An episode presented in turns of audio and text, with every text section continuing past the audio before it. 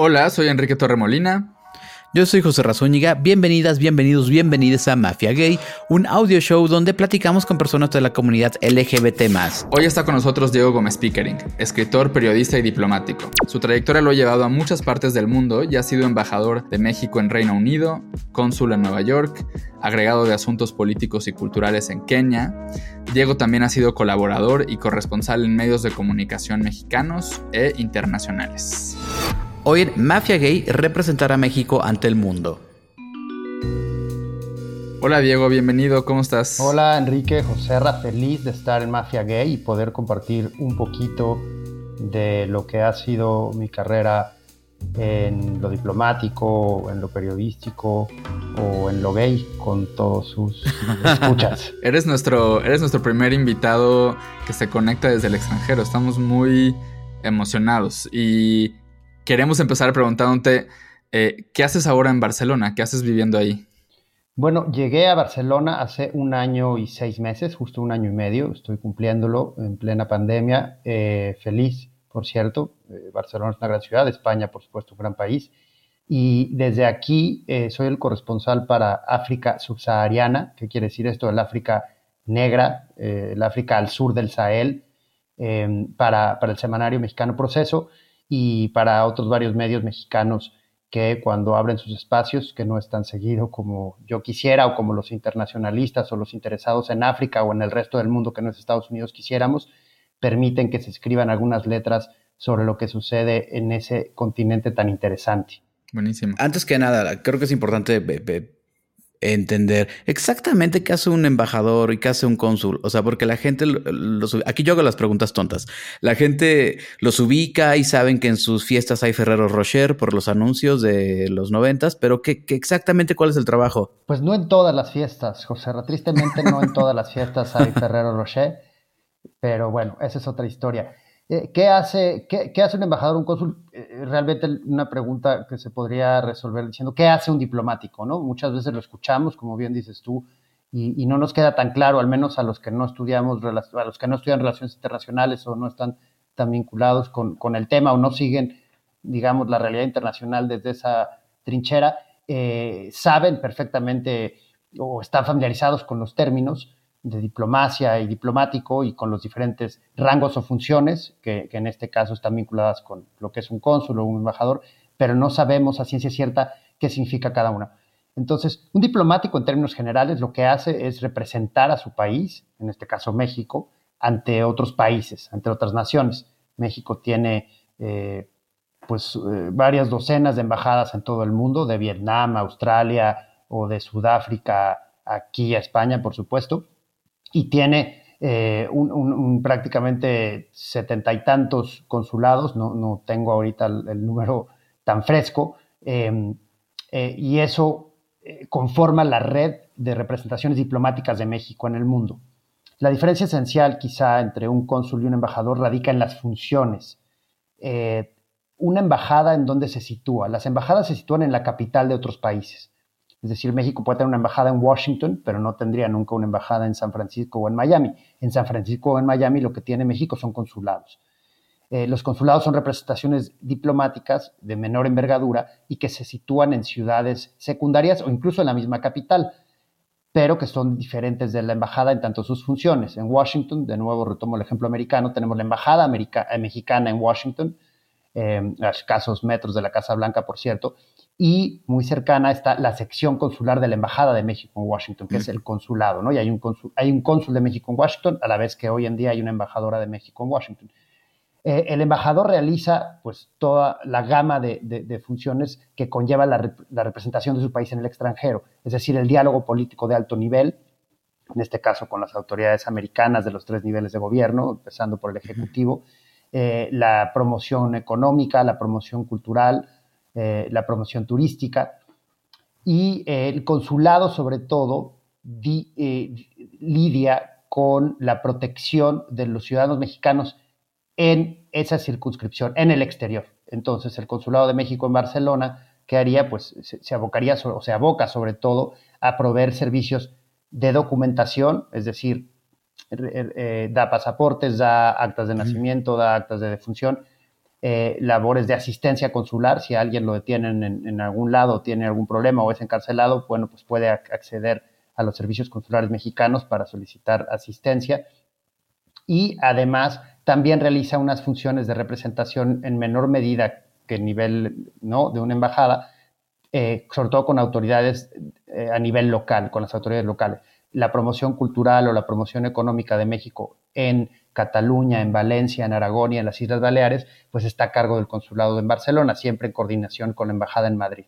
Esa, ¿no? Eh, grandes rasgos son como la diferencia entre un cónsul y un embajador. Es decir, un embajador representa a México en el mundo y lleva a cabo esa relación bilateral al más alto nivel y el cónsul se aboca a la protección de los mexicanos en el exterior, a garantizar ¿no? que, sus derechos son eh, eh, respetados y también, por supuesto, a eh, otorgar, en este caso, visas, por ejemplo, a extranjeros que vienen a estudiar, a trabajar o a visitar México. Oye, entonces, en teoría el servicio exterior mexicano debe ser libre de corriente política, o sea, debe de sobrevivir gobiernos. Eh, ¿Y cómo se le hace para ser apartidista por el bien de tu país?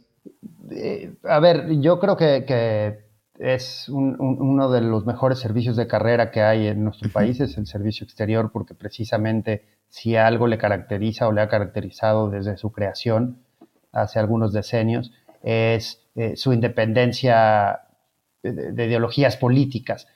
Eh, y yo creo que en lo individual, pues los, los diplomáticos mexicanos pueden tener filias y, y, fobias, yo creo que todos lo tenemos, es algo humano, es algo natural, ¿no? Y sería tonto incluso pensar que alguien no las tuviese, pero creo que ese altísimo compromiso que tienen eh, todos los diplomáticos mexicanos vis a vis su, chamba, su trabajo, eh, les ha llevado, y creo que, hay prueba, como prueba tenemos a cualquier diplomático mexicano, a, ser independientes ¿no? de, todo eso y, a, continuar representando a México, porque al final del día, y eso yo creo que lo tienen muy claro todos los que han pasado por el Instituto Matías Romero, que es la Academia Diplomática y que han pasado por todos los concursos de ingreso y exámenes, ya han ido ascendiendo en el escalafón, pasando de un rango a otro, eh, pues, pues, tienen súper claro que a quien representan es a México y México no es un presidente, México es pues los más de 120 millones de mexicanos, o bueno, más de casi 160 millones si contamos a los mexicanos que viven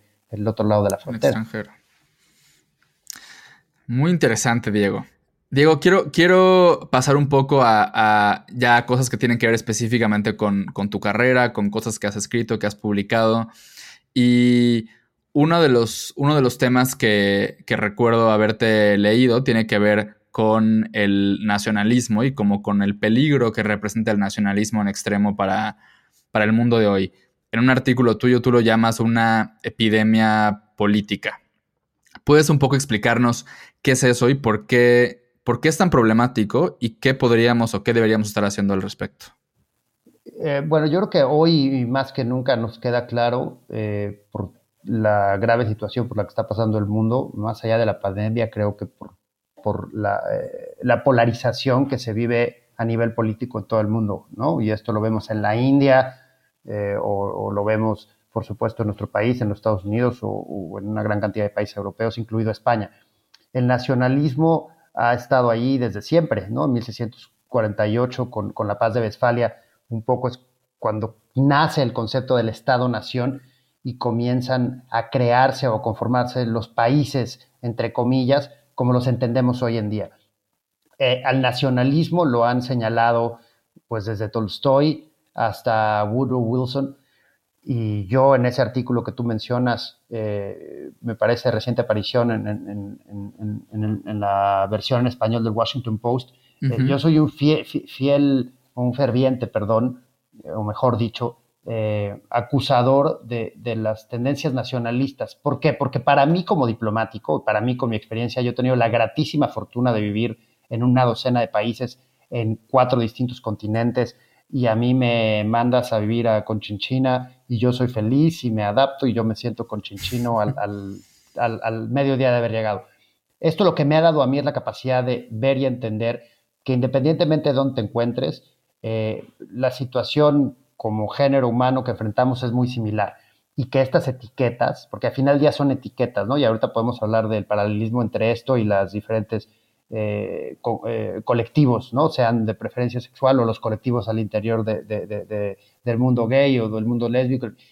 Las etiquetas no sirven de nada, o sea, las etiquetas lo que hacen es separar y al separar lo que obtenemos pues es una, una, una diferencia creada o desde mi punto de vista creada y el nacionalismo es simple y sencillamente eso, es decir, yo por el hecho de ser catalán, español, mexicano o, yucateco, como, como hay algunos de nosotros aquí, pensar que yo soy mejor o que tengo aptitudes o que tengo circunstancias eh, que, que, me separan de los demás y que por ende me hacen mejor, ¿no? Porque nunca pensamos que nos hacen peores, siempre pensamos que por el hecho de ser mexicanos, pues somos los más chingones.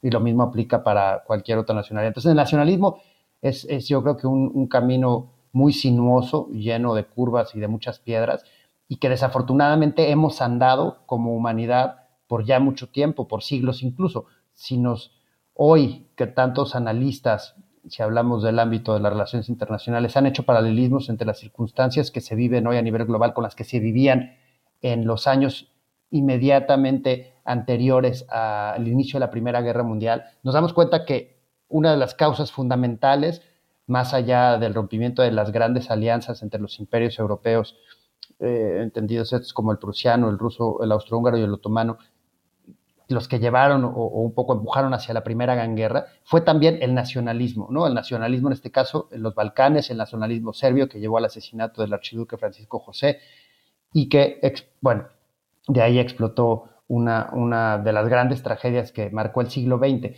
Hoy el nacionalismo regresa y realmente es que nunca se ha ido, ¿no? Se ha ido transformando, pero hoy, desde mi punto de vista, amenaza con eh, aventurarnos hacia un camino que creo que llevamos mucho tiempo sin andar y es el del conflicto, el del conflicto que podría ser incluso armado.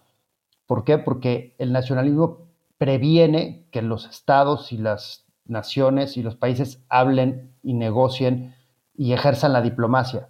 El nacionalismo tiende a ser aislacionista y tiende a minar las instituciones multilaterales, la más importante de las cuales es Naciones Unidas. El nacionalismo prefiere no cooperar para abocarse a los intereses, entre comillas, nacionales que considera van a hacer a su país sobresalir por encima del bien común, que es el bien de toda la humanidad. Entonces, para mí el nacionalismo es uno de los grandes eh, problemas que enfrentamos como humanidad, no es algo nuevo, el nacionalismo se ha manifestado de diferentes maneras a lo largo de décadas, siglos incluso, empezando de nuevo desde 1648 que se acuña como tal eh, el término de Estado-Nación, y hoy vemos una de sus expresiones quizá más macabras, en la que una serie de países importantes y de peso, como puede ser los Estados Unidos, Rusia, eh, Turquía, la India o Brasil eh, tienen en su narrativa y en su discurso, tanto a nivel nacional, a nivel interior y doméstico, como a nivel internacional,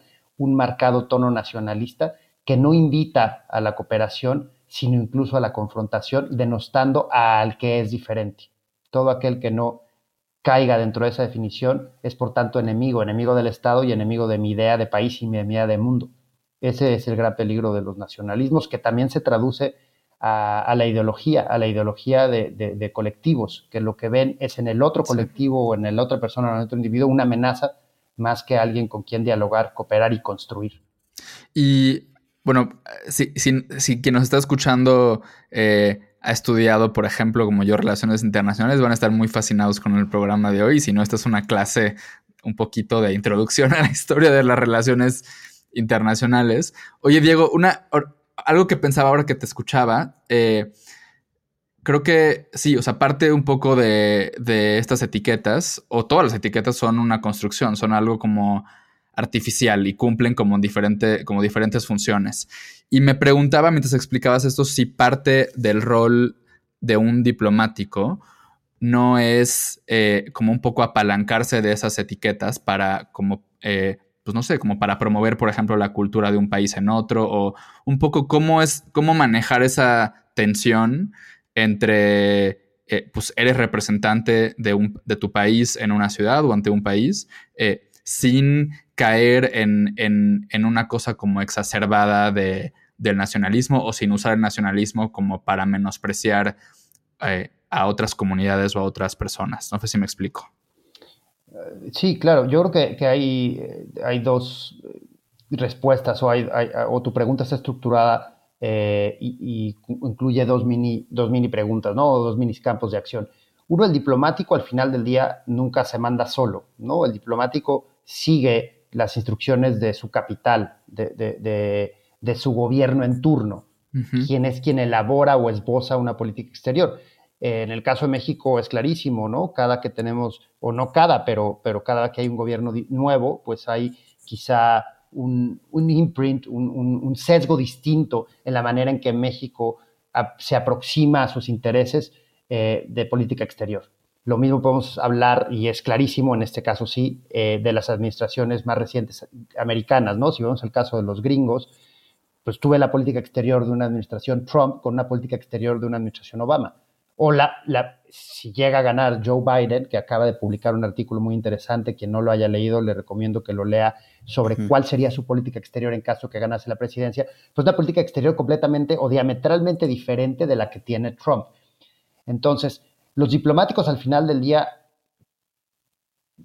juegan un doble papel. ¿Por qué? Porque la etiqueta de representar a su país y a su gobierno en turno siempre la traen. Pero su rol precisamente es quizá eh, disfrazar esa etiqueta de nacionalismo y tratar de, con los representantes diplomáticos de todos los demás países, crear consensos o no. Pero para la creación de esos consensos y para la construcción quizá de esos puentes y, la creación de esas alianzas dependerán en gran medida de lo que sus capitales, y en este caso sus gobiernos en turno, tengan en mente como, como, principal objetivo de política exterior.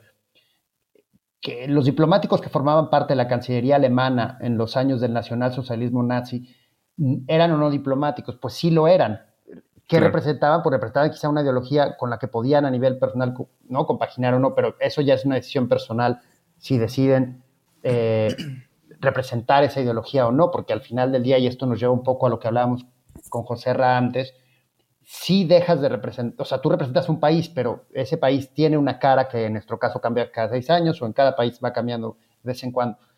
Pero bueno, eso ya es, es, e, es quizá un conflicto que cada diplomático afronta y decide y toma decisión si sigue representando o no. Muchos diplomáticos del Departamento de Estado americano han cesado sus funciones durante la administración Trump porque no se sentían cómodos representando una serie de principios y objetivos que no iban de acuerdo con su fuero interno.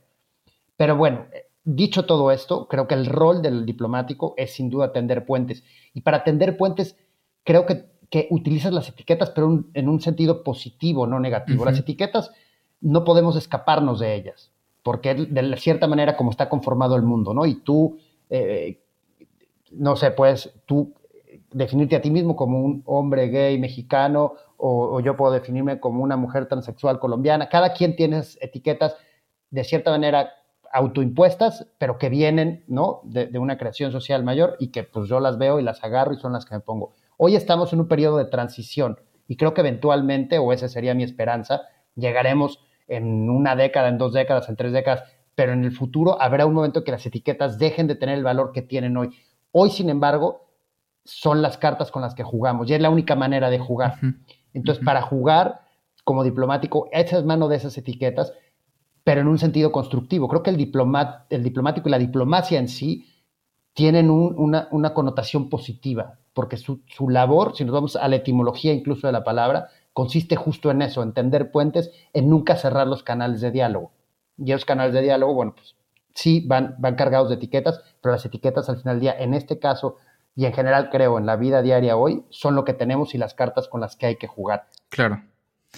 Diego, ahora que mencionabas eh, Estados Unidos, bueno, parte de la audiencia de Mafia Gay son justo mexicanos en Estados Unidos. Y creo que de pronto algo que nos pasa a los mexicanos que estamos en México incluso a los, digo, por más leídos y viajados que seamos o que hayamos pasado ciertas temporadas en, otros lados, de pronto sí tenemos ideas erróneas sobre los mexicanos en el extranjero y creo que en particular sobre los mexicanos en, Estados Unidos.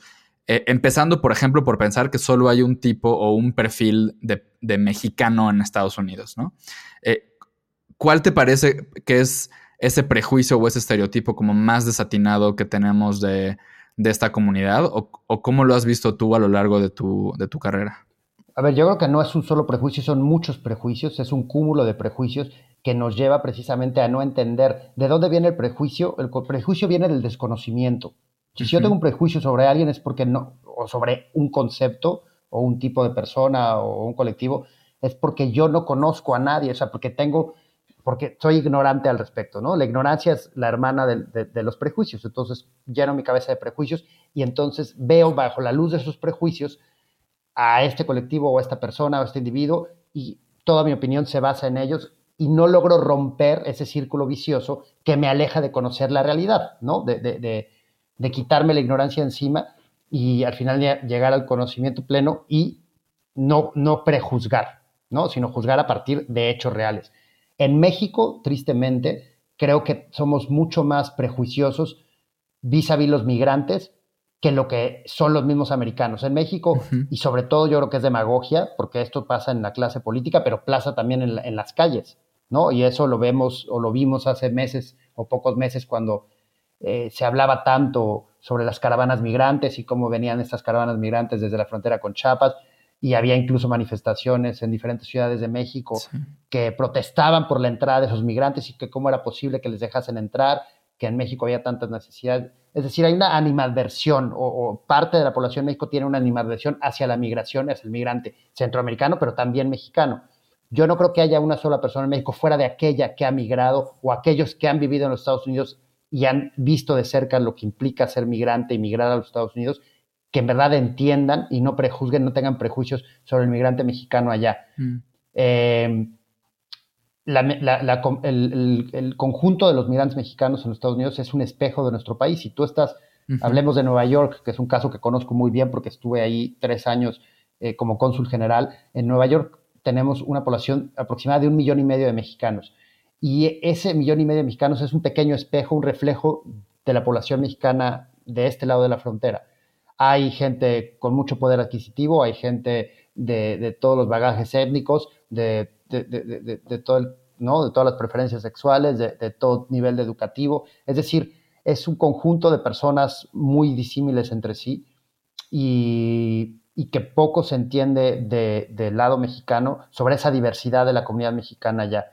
Y, creo que al, prejuzgarla y en, mucho, en muchos sentidos al menospreciarla, pues no hemos logrado elaborar, y aquí sí hablo desde el punto de vista de políticas públicas del gobierno, al menos de política exterior, no hemos logrado elaborar una política exterior que realmente saque provecho al, al máximo de esa comunidad expatriada mexicana ya, ¿no? Porque nos abocamos mucho al paternalismo y nos quedamos mucho en el, el migrante se fue porque aquí no tuvo oportunidades, entonces yo como gobierno le tengo que proveer todo, pero me quedo ahí. Ya no, ya no hago esfuerzos por vincularme con las nuevas generaciones, la segunda, tercera o cuarta generación, aquellos que son mexicoamericanos, porque hablan más inglés que español, entonces ya no los considero mexicanos. Bueno, ya ahí entra una serie de prejuicios que de nuevo, tristemente no solo tenemos entre la población, sino también dentro de la clase política y eh, la, población migrante mexicana para mí es una de las menos entendidas, tanto en los Estados Unidos, pero también en México, que eso nunca lo reconocemos.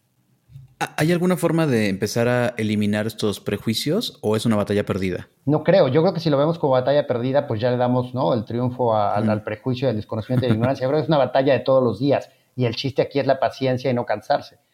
Porque en la medida en que uno claudica, pues eh, dejamos ese espacio para que lo ocupe alguien más que precisamente cree quizá en esos prejuicios. Y esto se aplica no solo a la comunidad migrante, se aplica a todas las minorías o en general a todos los colectivos. Entonces yo creo que, que, que, que, el camino está muy claro y es hacia adelante, pero es, es justo una lucha diaria. Creo que se trata de una lucha diaria contra la ignorancia. De acuerdo. Oye, y una pregunta un poco polémica. Estamos obsesionados últimamente con el nivel de idiomas, ni siquiera de idiomas, estamos obsesionados con cuánto inglés hablan nuestros políticos mexicanos. ¿Tiene que hablar un político mexicano idiomas o crees que no sea importante, la verdad? Por supuesto que es importante y tendría que hablar de entrada náhuatl, ¿no? Porque la lengua más hablada en nuestro país después del castellano, como lo llaman en España o el español en México, pues es el náhuatl, seguido del maya peninsular. Entonces, si va a hablar un idioma, que tendría que hablarlo, y no solamente en términos de política exterior, sino en términos de política interior, tendría, yo me evocaría que, eh, a que aprendiese una de las lenguas indígenas. Yo en mi época, por cierto, este, ya esto no lo digo nada más de dientes para afuera. Yo, que ya se me olvidó casi todo, pero estuve tres años tratando de aprender mixteco, que aprendí muy poco de la mixteca alta, precisamente porque el mayor, la, lengua indígena que más se habla en Nueva York dentro de la comunidad mexicana es el mixteco. Pero tiene un presidente que hablar, y no solo en México, un presidente tiene que hablar otras lenguas, pues claro. ¿Por qué? Porque hoy ya no hay país que sea unilingüe. Yo creo que todos los países son multilingües o bilingües al menos, y una lengua da la oportunidad de ver el mundo de manera diferente del que tú lo ves. Aprender una lengua nueva ya te da una cosmovisión distinta y eso te aporta y te da herramientas para poder llevar a cabo mejor tu trabajo. Entonces, para mí la respuesta es clara, más allá de polémicas, es que, mm, y, más allá de si sea un, un político o no, el aprender una lengua nueva te abre puertas y, y, si tienes una posición de responsabilidad, pues con mucha más razón tendrías que, que, hablar más de una lengua. Claro. Vaya. Diego, eh, de nuevo volviendo a un texto tuyo también del de, Washington Post, saludos a, los editores ahí, que ahí somos colegas de la sección de Post Opinión. Escribiste también un texto que me gustó muchísimo sobre eh, esto que hablamos ahorita, sobre el español en, en Estados Unidos. Y quiero preguntarte un poco sobre digamos, hay personas que hablan español que han decidido en algunos momentos o en algunos contextos no hablarlo o que no los escuchen hablando español o no, o no enseñárselo a sus hijos. ¿Por qué, ¿Por qué ha pasado esto? Y en segundo lugar, eh, ¿has visto este fenómeno en otros países? Como un poco de, querer, no sé si por un tema de encajar, de sobrevivencia o, de, dónde viene, como ocultar tu idioma, como ocultar parte de quién eres, parte de tu identidad. Sí, claro, yo creo que sucede todo el tiempo y, también sucede en México y, tristemente en Estados Unidos es ahora sí que, que cosa de todos los días y una de las grandes batallas que yo nunca dejé de luchar allá eh, fue, fue hablar sobre la importancia del español, no solo hoy, porque los Estados Unidos es el segundo país más grande de habla hispana, de acuerdo con datos del censo, del, del censo, del Buró de Censo, de la Oficina Censal de los Estados Unidos, el equivalente, digamos, del INEGI allá, hay aproximadamente 60 millones de personas que hablan el español como primera o segunda lengua en su casa. 60 millones es más de la población de España, que en términos reales es el segundo país más grande de habla hispana. Entonces, si nos vamos con esas cifras, después de México, con nuestros eh, casi 130 millones, está los Estados Unidos como segundo país más grande de habla hispana. El español se habla en los Estados Unidos pues, desde, el, desde, el siglo XVI, finales del XVI, que es cuando llegan las primeras incursiones desde, desde la Ciudad de México hacia lo que hoy es Texas, eh, Nuevo México o Arizona. Eh, o llegan desde, desde Cuba y desde Puerto Rico eh, a, la Florida, ¿no? San Agustín es la, la, primera ciudad fundada por europeos en lo que hoy es los Estados Unidos eh, y data del siglo XVI. Entonces el español se habla de manera ininterrumpida, se ha hablado de manera interrumpida por cientos de años en Estados Unidos. Es una lengua y, de hecho algunos de los, de, los, de los anuncios que ya están circulando de la campaña demócrata me parece que hacen alusión a ello, ¿no? Que el español siendo una lengua prácticamente fundacional en los Estados Unidos. ¿Por qué la gente lo deja de hablar? Pues, eh, sí, ¿por qué? Porque para poder, eh, se, me olvida ahora el término en español, pero to fit in. To, para encajar. Para encajar, exacto, ¿no? Para, para pertenecer, porque ¿cuál es la necesidad primaria del ser humano? Pertenecer. Tú necesitas, desde una época muy temprana, y acuérdate de nuestros años en la escuela, tú quieres pertenecer a algo, por eso de repente quizá te ves en grupos de amigos, pues que no son tus mejores amigos o no encajas tanto, dices, yo quiero ser reconocido, pues me voy y me junto con, con este grupo, aunque sean unos bullies, o me voy y me junto con aquello, no, pero es esa necesidad de ser reconocido, y si quizá no tienes ese reconocimiento en casa, pues lo buscas fuera. Entonces esa necesidad de reconocimiento para el migrante es enorme, porque el migrante vive entre dos tierras, vive como si el alma se le hubiesen arrancado, y tiene que pertenecer, tiene que encajar y si, el, y si para pertenecer tienes que dejar de ser tú mismo, en este caso dejar de hablar español, pues lo haces. Y es algo que no tendría por qué ser, ¿no? Pero es una realidad. Y de nuevo, no solo pasa en los Estados Unidos, pasa en México. Y ahí nos vamos a, las comunidades indígenas. ¿Cuántas lenguas indígenas de las 68 que, que oficialmente se reconocen que aún existen en nuestro país están a punto de desaparecer? ¿Por qué? Porque el indígena, uno, no recibe educación en su lengua materna y dos, aunque la recibas, lo es de manera eh, paupérrima comparada con otros, otros sistemas educativos para, para, los hispanohablantes y al migrar, porque se ve la necesidad de migrar a las ciudades o, a otras zonas lejos de su lugar de origen, pues la mayoría de la gente alrededor no habla su lengua materna o habla español y tiene que... Pero bueno, pasa aquí en Cataluña, pasa, no, en, todos, lados, y no tendría que pasar. Históricamente, el servicio exterior mexicano tiene fama como de ser gay friendly, digo, hablando de pertenecer. Eh, para sus miembros, empleados. no, no, sé exactamente cómo sé esto, la verdad. O sea, no sé con quién he hablado, pero tengo esta impresión a lo largo de los años de casos de embajadores, cónsuls que han tenido parejas del mismo sexo y como que ahí el ambiente siempre ha estado como alivianado. Eh, ¿Estoy en lo correcto? ¿Estoy equivocado? ¿Qué nos puedes decir al respecto? Mm, a ver, yo no, sé cómo, cómo, cómo, contestar la pregunta. A ver, yo creo que hay casos, ¿no? Tú los mencionas que, conoces, yo por supuesto conozco muchos, y, quizás sea una profesión en la que haya una incidencia importante o quizás representativa, a diferencia de otras profesiones, de la población que tiene una preferencia sexual distinta a la de la mayoría, entendida esta como una preferencia sexual no heterosexual. Eh, y esto pues siempre ha, sido. ¿Por qué? Quizá porque pues eh, la gente que no es heterosexual, o bueno, hay, hay una tendencia hacia la cultura o, hacia eh, aprender otros idiomas. No, no sé si eso no ha, jugado un papel en ello o no. Pero bueno, es un hecho que hay una representación dentro del cuerpo diplomático de diplomáticos mexicanos, hay una representación quizá más alta que, que en otros gremios de personas que no son heterosexuales. Dicho esto, eso no significa que haya habido una política de Estado que fuese tolerante o que reconociera los derechos de estas personas. Son dos cosas muy distintas. Y de hecho, nosotros enfrentamos una batalla eh, muy, muy desgastante hace apenas tres años, cuando eh, dos personas, o sea, dos, dos hombres, dos jóvenes más que, bueno, dos mexicanos eh, pidieron Jaime casarse Daniel, en el de México, exactamente. Para allá íbamos, sí, sí. Eh, por ahí vamos, y, fue una batalla ¿no? de meses que, afortunadamente terminó en un amparo que ordenó a, la Cancillería que, que, efectuase ese matrimonio. Pero, pero esto estamos hablando de hace dos años y medio, ¿no? Entonces, si, mm. si, hubiese una política, o, si siempre hubiese habido una política más acorde, pues yo no, no vería por qué esto seguía existiendo hasta hace tan poco tiempo.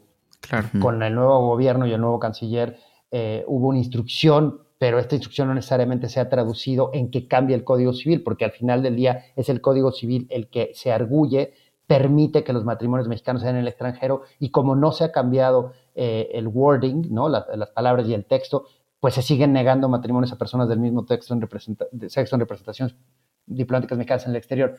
Otra cosa a comentar, por ejemplo, yo fui la primera pareja en la historia de, las representaciones mexicanas en Inglaterra de, bueno, de hecho en la segunda en la historia, la primera fue la, pareja salvadoreña del embajador del Salvador y su esposo, en, en, presentar tus cartas credenciales como pareja ¿no? del mismo sexo, en, en, ese caso en la corte de San Jaime, ¿no? en el Palacio de Buckingham. Eh, entonces, eh, y estamos hablando de hace cinco años o seis años. Entonces también es algo muy reciente. Yo creo que son dos cosas distintas, que haya quizá una representación más visible de personas no, no heterosexuales dentro del gremio diplomático, a que eh, las, instituciones que forman ese gremio diplomático sean eh, unas instituciones que respeten a cabalidad los derechos de las personas no heterosexuales. Yo creo que son dos cosas distintas.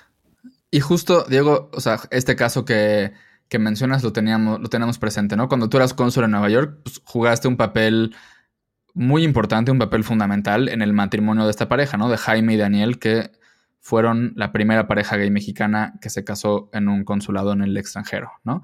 Eh, de ahí te quiero preguntar dos cosas, aunque ya un poco eh, lo mencionaste, pero primero, ¿Cuál fue el principal obstáculo para lograrlo? Si lo puedes como explicar para quien no entiende cómo sucede algo así, ¿no?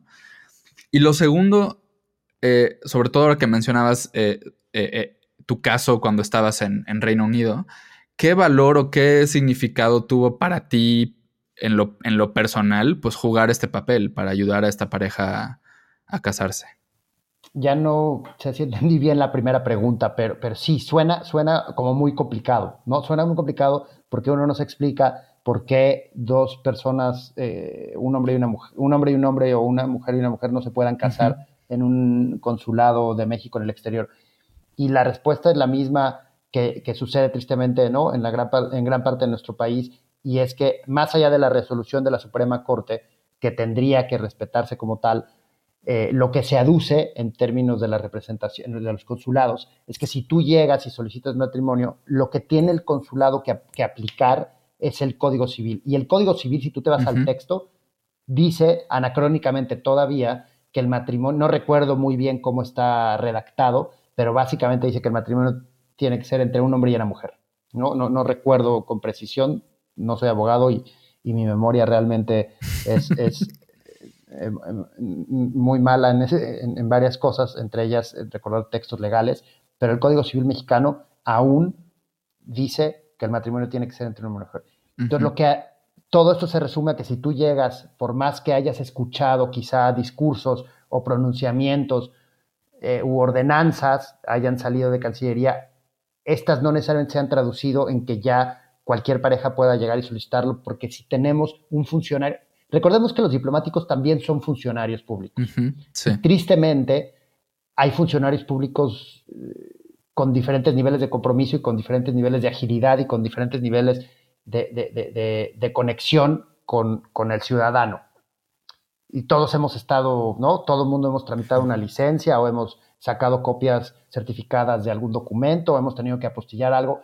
Y todos sabemos que, dejando de lado que en algunos lados quizá todavía hay mordidas, todos sabemos que de repente hay alguien que te encuentra y dice, no, pues es que está en su descanso o, híjole, le faltó tal papel. Es decir, la burocracia puede ser un monstruo enorme. Y ese monstruo enorme de mil cabezas a veces tiene cabezas que son muy estrictas en su lectura de, de la legislación y, y, que esa lectura responde también quizá a una creencia personal. Y si yo decido interpretar el código, el código civil como está escrito sin incluir una interpretación o sin incorporar lo que dice la Suprema Corte, pues mi respuesta va a ser muy sencilla, va a decir, pues no, no se puede porque el Código Civil dice que no. Oiga, pero pues no y no. Entonces, creo que eso es lo que lo, que, lo, que lo ha dificultado y lo que lo hace un camino tan, tan tergiversado y, tan difícil para tantas parejas y para tantas personas cuando no tendría que ser así. Para mí, la, la, en general, el ser un funcionario público implica facilitar las cosas para el ciudadano, porque al final del día tú estás, uno, recibiendo tu salario de los impuestos que pagan los demás, y tu labor tendría que ser facilitar las cosas, no complicarlas más. Oye, ¿ya has seguido casando gays o fue debut y despedida?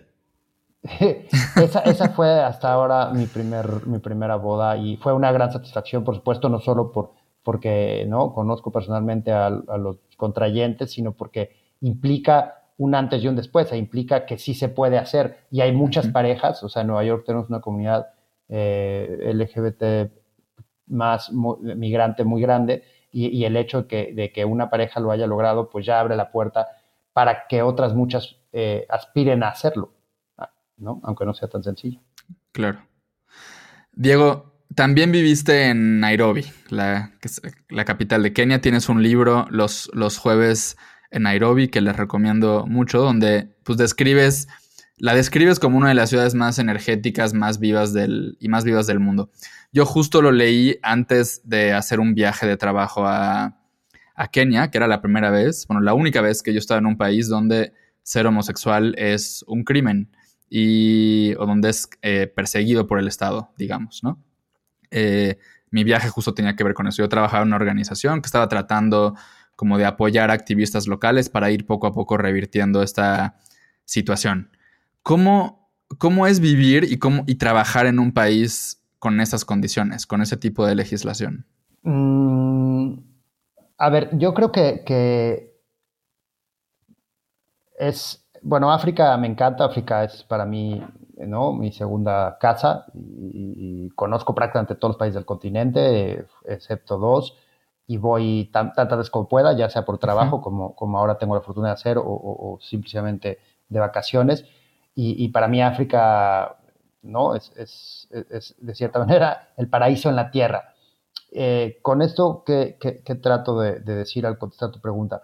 Bueno, vivir en Kenia, más allá de que, de que, de que en su momento, cuando yo vivía ahí, y como bien dices tú, era un país en, en, en la que legislación, que me parece que ha cambiado un poco, no, no, no, sé si es tan estricta como lo era en ese momento al menos, eh, el, el, todas las prácticas sexuales que, que, que, no sean la tradicional, si la heterosexual, eh, estaban prohibidas y penadas.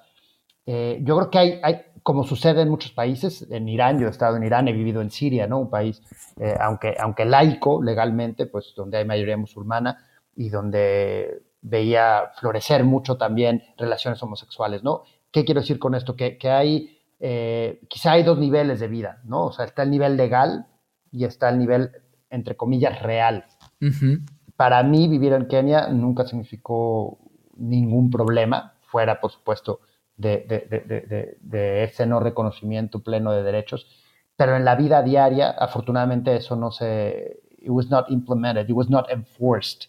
Eh, se, me va ahorita el término. sí, o sea, no, no, no, digamos que hay una, hay como una brecha entre lo que dice la ley y lo que, y lo que sucede todos los días. Sobre todo tengo entendido para los extranjeros, como que todavía igual hay una realidad un poco distinta para los locales. Exactamente, ¿no? Porque ahí hablamos de diferentes niveles y, mi experiencia como expatriado, como la de todos los expatriados, nunca se va a comparar con la experiencia de un local o como un keniano o un iraní o un sirio que, no es heterosexual vive esas realidades. Pero dicho eso, creo que, definitivamente eh, el uso político de, estas legislaciones que no reconocen la diversidad sexual eh, termina afectando a un nivel terrible la vida de las personas que ahí viven, ¿no? Entonces, por más que en mi caso muy personal hayan sido todas experiencias muy gratificantes y me permitieran conocer cómo se vive eh, la homosexualidad en el mundo árabe, cómo se vive la homosexualidad en, el África negra, eh, más allá de que esté prohibida legalmente y, me haya nutrido mucho de esas formas quizá valientes, pero también eh, muy alegres y muy libertarias de vivir, pues está este yugo que es el yugo legal, ¿no? Entonces, hay una brecha entre ambas cosas. Eh, no todo quizá es tan, tan grave como suena, pero, pero eso no quiere decir que no debamos de no denunciar eh, esa falta de derechos. Claro. Diego, vamos a ir cerrando y tenemos uh, una serie de preguntas que te pedimos que seas súper breve y, seguramente te va a costar escoger una respuesta, pero que, pero que vayas con una cosa nada más. De todos los países donde has vivido, ¿cuál es el que más recomiendas visitar? Em, Siria, Siria. Ok. Una pregunta un poquito más así eh, mamona, por ser siendo muy franco. ¿Algún lugar del mundo donde te gusta comer? Que dices, esto es antes de dormir, digas, me encantaría comer en tal lado, en tal lugar. Como un shout out. Pues mira, ahorita porque traigo antojo, pero hay un pequeño restaurante eh, vietnamita eh, perdón, es tailandés, se llama Son Tunder, Son Tunder, está en el Lower East Side en Manhattan y tienen un platillo que es un cerdo adobado eh, a la parrilla con unos pastelitos de arroz que es, que es buenísimo. Y, cuando pueda poner pie en Manhattan iré a Son Tunder, tailandés del Lower East Side de Manhattan, muy de bote pronto. Yo también lo recomiendo, muy, muy buen lugar, sí. ¿Hay algún, ah, perdón, algún lugar que no recomiendes visitar? ¿Algún país que digas oh, o ahórrenselo o no lo pongan en su siguiente lista de vacaciones, independientemente del coronavirus? No, ninguno, porque pues eso sería un disparo en el pie. Justo yo soy ¿no? abogado y, fiel apoyador de que salgamos todo lo que podamos y veamos todo lo que podamos, porque si no, justo lo que hacemos es construir prejuicios. Entonces, viajen todo lo que puedan, cuando se pueda y, visiten todo lo que puedan visitar, porque eso les va a abrir los horizontes. Créanme, aunque creamos que tengamos los horizontes muy abiertos, seguimos siendo parte de una pequeña burbuja, seamos una minoría en nuestro caso por nuestra preferencia sexual o, no, o minoría por las razones que quieras, aún así tendemos a ser también muy prejuiciosos. Entonces, viajar es, es el, mejor, eh, la mejor escuela que hay, es lo, lo mejor para combatir la ignorancia. Oye, ¿algún miembro de la mafia gay que te inspire, te guste su trabajo, recomiende seguir? Enrique y Joserra. ¿Cuánto cebollazo? Eh, y por último, Diego, ¿dónde puedes seguirte y leerte la audiencia de Mafia Gay? Bueno, los invito a todos a partir de eh, la primera semana, última semana de octubre, estará en todas sus librerías favoritas eh, en México mi último libro que se llama Cartas de Nueva York, Crónicas desde la tumba del infierno. Lo edita Taurus, que es un sello de Penguin Random House última semana de octubre en cualquier librería de México. Eh, echen un ojo en versión ebook o en versión física. Y en, mi Twitter es arroba. Y ahí nos vemos y nos escribimos muy pronto, espero. Y por ahí compartes también los textos que publicas en, en otros lados, opiniones y demás.